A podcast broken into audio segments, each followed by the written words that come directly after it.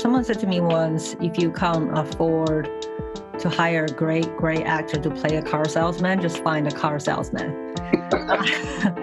and uh, I, I think I've, I've, I've taken that to heart. Uh, and, and I remember trying to make my first films, and, and I just never had money, you know, to do it, and uh, let alone going after professional actors. So and, and, and also just for the uh, level of authenticity um, i will have to do a lot of research. And the actors have to do a lot of work to be able to the places i've gone to to really fit in. And i thought okay well let's give it a go to really have folks to play a version of themselves Willkommen zu einer neuen Ausgabe Movie Monday. Heute geht es um einen Film von Chloe Zhao und man könnte sagen, bei Chloe Zhao läuft es gerade ein bisschen. Sie hat äh, für ihren Film Nomadland den Goldenen Löwen in Venedig letztes Jahr gewonnen und äh, ja, ist eigentlich auch so die Favoritin für die Oscars dieses Jahr. Äh, bei den Globes hat sie auch schon abgeräumt. Insofern steht dem eigentlich nur wenig im Wege, gerade wenn man sich die anderen äh, Kandidaten anschaut.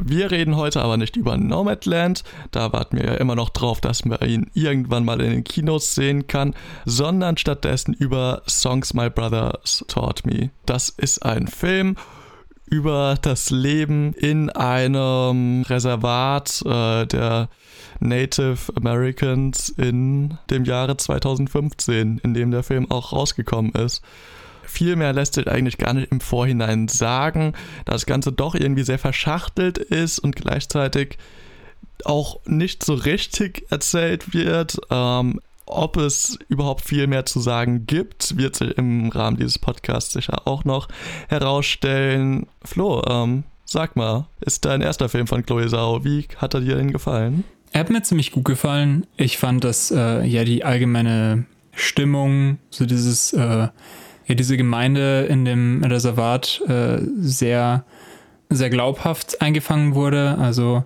also in diesem Reservat äh, leben halt äh, Native Americans, ähm, die aber vorwiegend alle äh, sozial sehr, sehr schlecht gestellt sind. Man, es wird auch immer wieder angesprochen, dass, dass es ein Problem mit Alkohol gibt, äh, dass da zum einen eben verboten, allerdings äh, hindert es halt viele äh, dann nicht, sich das illegal zu beschaffen und Allgemein ist eben auch die Lage, was die Familien angeht, ja, sehr, sehr schwierig. Und dass man ja diese Situation, dieses Milieu nimmt und ähm, die Charaktere drin eben nicht nur durch ihr Leid bestimmt und nicht nur als ja arme Teufel quasi darstellt, ähm, sondern dass man sich die Zeit nimmt und ihnen doch doch schon mehrere Facetten gibt oder zumindest genug Zeit, dass äh, sie so ein bisschen entwickeln können.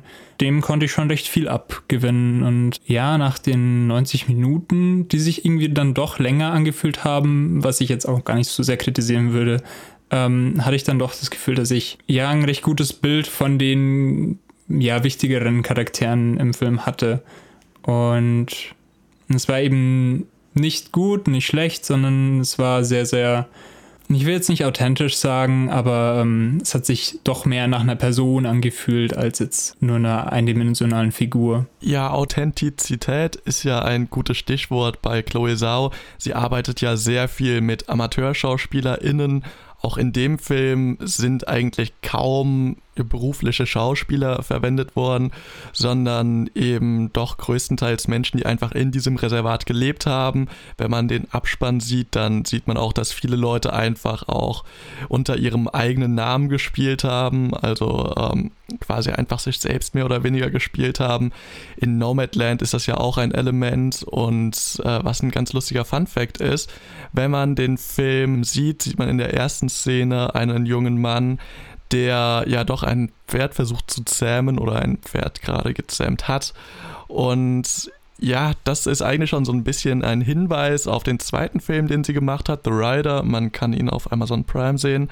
Und eigentlich sollte der ähm, Hauptcharakter aus The Rider diese Rolle spielen, aber er hatte eben beim Pferdezähmen einen Unfall und konnte deswegen eben diese Rolle nicht übernehmen und genau dieser Unfall wird wiederum in ihrem zweiten Film The Rider thematisiert. Also ähm, man sieht, sie ist schon irgendwie sehr nah an ihren Charakteren dran. Inwiefern man hier wirklich Charaktere sagen kann, ist natürlich immer so ein bisschen debattierbar. Aber was, was man auf jeden Fall merkt, ist, ja doch, also man, man hat nie das Gefühl, hier irgendwelche Schauspieler zu sehen, sondern eben wirklich, wie du gesagt hast, eher, dass man so einen gewissen Einblick in diese Welt bekommt.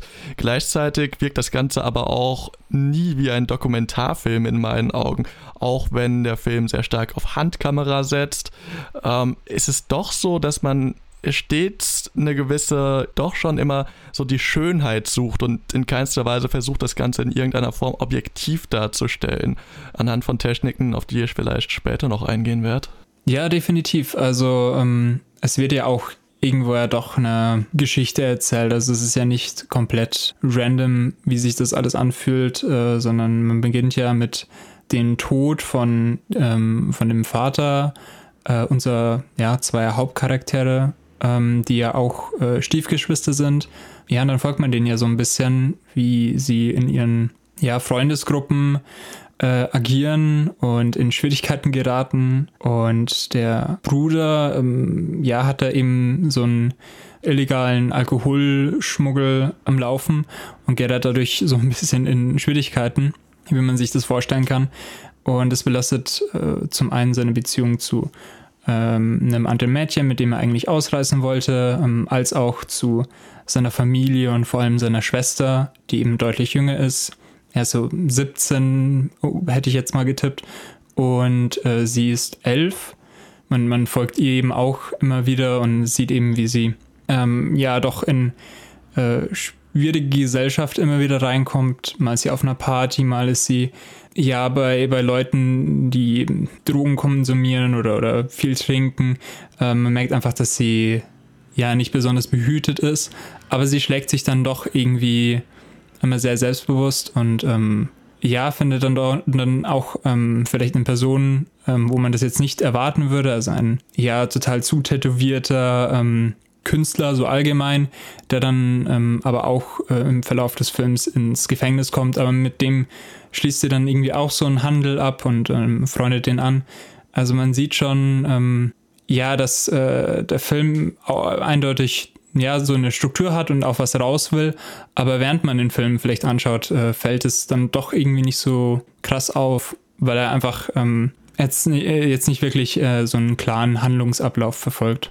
Ja, du hast ja jetzt gerade so ein bisschen versucht, die Story zu umreißen oder zumindest so, was das Ganze so ein bisschen in Fahrt bringt.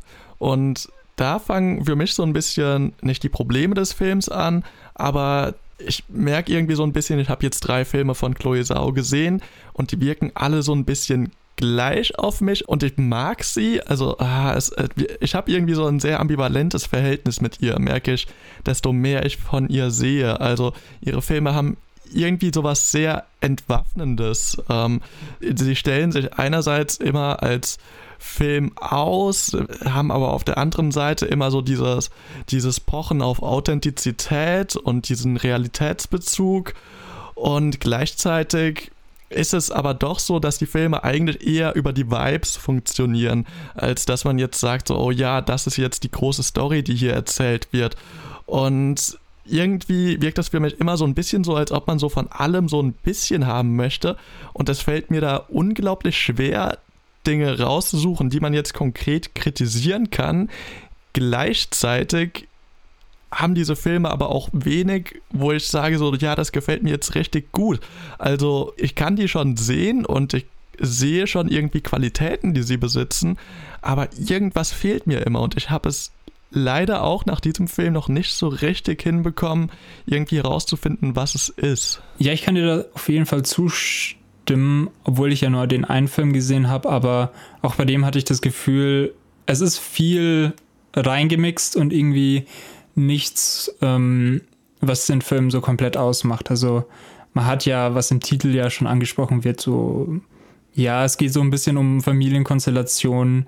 Ähm, sie hatte, also die kleine Schwester hatte dann verschiedene ähm, Bezugspersonen, die man äh, die teilweise dann auch tatsächlich Brüder von ihr sind, nachdem der Vater ja ähm, mehrere Frauen hatte, die aber voneinander wussten, so mehr oder weniger. Und zwischen ihnen wechselt sie dann.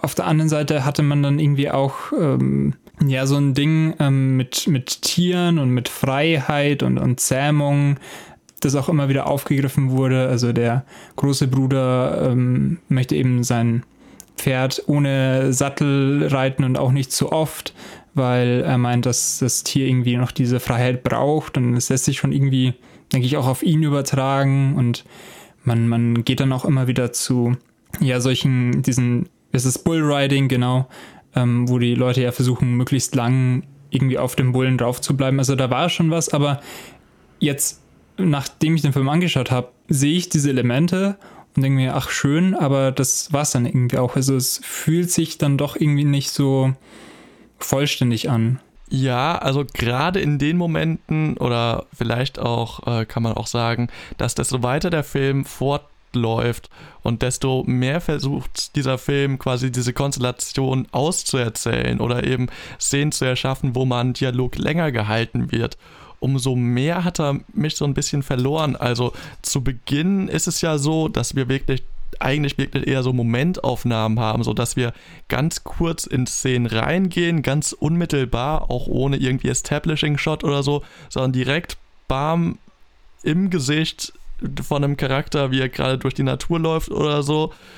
Jump Cut, äh, er ist irgendwo anders in der Natur, irgendjemand kommt vorbei, zwei Worte werden gewechselt, ein Lächeln im Gesicht, die Kamera geht nochmal kurz runter auf die Hände oder so, um da irgendwas zu zeigen. Und dann geht es weiter zur nächsten Szene, die dann irgendwie genauso verläuft. Und das hatte eben so was Unmittelbares, wo man sich gar nicht so richtig orientieren konnte, wo sind wir gerade, wer ist das eigentlich genauso, wo man wirklich das Gefühl hatte, es geht hier eher darum, ein Gefühl zu vermitteln, als jetzt irgendwie eine großartige Story zu erzählen. Und ja, desto weiter der Film fortgelaufen ist, desto mehr ging dieses Gefühl verloren. Und das, äh, ja doch, das fand ich so ein bisschen schade. Auch ästhetisch ist man dann ja doch im Laufe des Films immer weiter in die Totale gegangen. Also hatte ich zumindest das Gefühl, dass es die am Anfang deutlich weniger gab als am Ende. Und jetzt kann man natürlich sagen, das ist irgendwie sowas Amerikanisches. Es geht ja irgendwie doch auch um Amerika, wie in allen Filmen von Chloe Sau. Und darum, sich dieses Land zu erschließen oder vielleicht auch dieses erschlossene Land äh, zu betrachten, jetzt im Fall von einem Reservat vielleicht eher. Aber ja, irgendwie ist da so ein bisschen was verloren gegangen in meinen Augen. Ja, das kann man schon sagen. Ähm, wobei ich auch bis zum Schluss noch beim Film dabei war. Also ich war von, von den Sinnen immer noch ja in, in der Filmwelt und habe das schon auch genossen, wobei ich dir da schon zustimmen, dass es ja diesen Fokus vom Anfang ein bisschen verloren hat und ja, ich weiß, ich, ich jetzt auch nicht wirklich weiß, was ich mit äh, den Eindrücken so richtig anfangen soll. Also ein Ersteindruck hat es mir schon ganz gut gefallen. Es, jetzt, es wird mir nicht reichen und äh, ist jetzt irgendwie blöd zu hören, dass es irgendwie zumindest für dich jetzt auch nicht an den Punkt gekommen ist, wo man dann mal sagt, ja, jetzt, jetzt passt alles. Aber ähm, ich werde mir auf jeden Fall mehr Filme von ihr anschauen. Das hat der Film dann doch erreicht. Also, um das noch einmal zu sagen, ich fand den Film in keinster Weise schlecht. Ich fand ihn also auch durchaus besser als Mittelmaß. Also man, man kann da auf jeden Fall eine Handschrift erkennen, auch wenn man äh, jetzt vielleicht auch ein bisschen böswillig sein könnte und sagen könnte, ja, vielleicht wird ja aber auch so ein bisschen versucht, die Handschrift von Terence Malick äh, zu imitieren. Also gerade in der letzten Szene hatte ich dann doch schon sehr den Eindruck, dass man sich ihn hier als Vorbild genommen hat, gerade da auch der Begriff Badlands gefallen ist, was ja ein früher Filmtitel von ihm ist. Aber andererseits sind gerade die frühen Werke von Terence Malick ja durchaus auch was, woran man sich orientieren kann. Äh, und es ist ja auch ganz angenehm, vielleicht mal sowas im Stil von Malick zu sehen. Also gerade vielleicht auch in so einer leicht abgewandelten Form, wo eben nicht so diese, dieses Esoterische im Vordergrund steht und diese metaphysischen Fragen gestellt werden, einfach um sie gestellt zu haben und nicht um jetzt irgendeine befriedigende Antwort darauf zu bekommen Gleichzeitig ist hier natürlich auch der Fokus auf den Menschen viel größer als bei Malik oder zumindest bei den Filmen von Malik, die ich gesehen habe. Und auch das ist sehr begrüßenswert. Insofern, ja, doch, freut mich durchaus auch auf die nächsten Filme von Chloe Zhao was eine Lüge ist, denn der nächste Film, den sie macht, ist ein Film für das Marvel Cinematic Universe.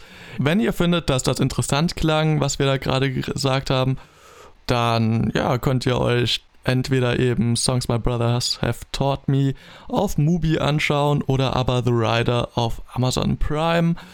Wir reiten jetzt auch in den Sonnenuntergang äh, hin zu fernen Orten der Filmgeschichte und hoffen, dass wir bis nächste Woche eine Ranch gefunden haben, wo wir uns dann wieder stärken können und äh, ja, wieder ein wenig Stoff zum Reden haben. Bis dann, howdy. Ciao.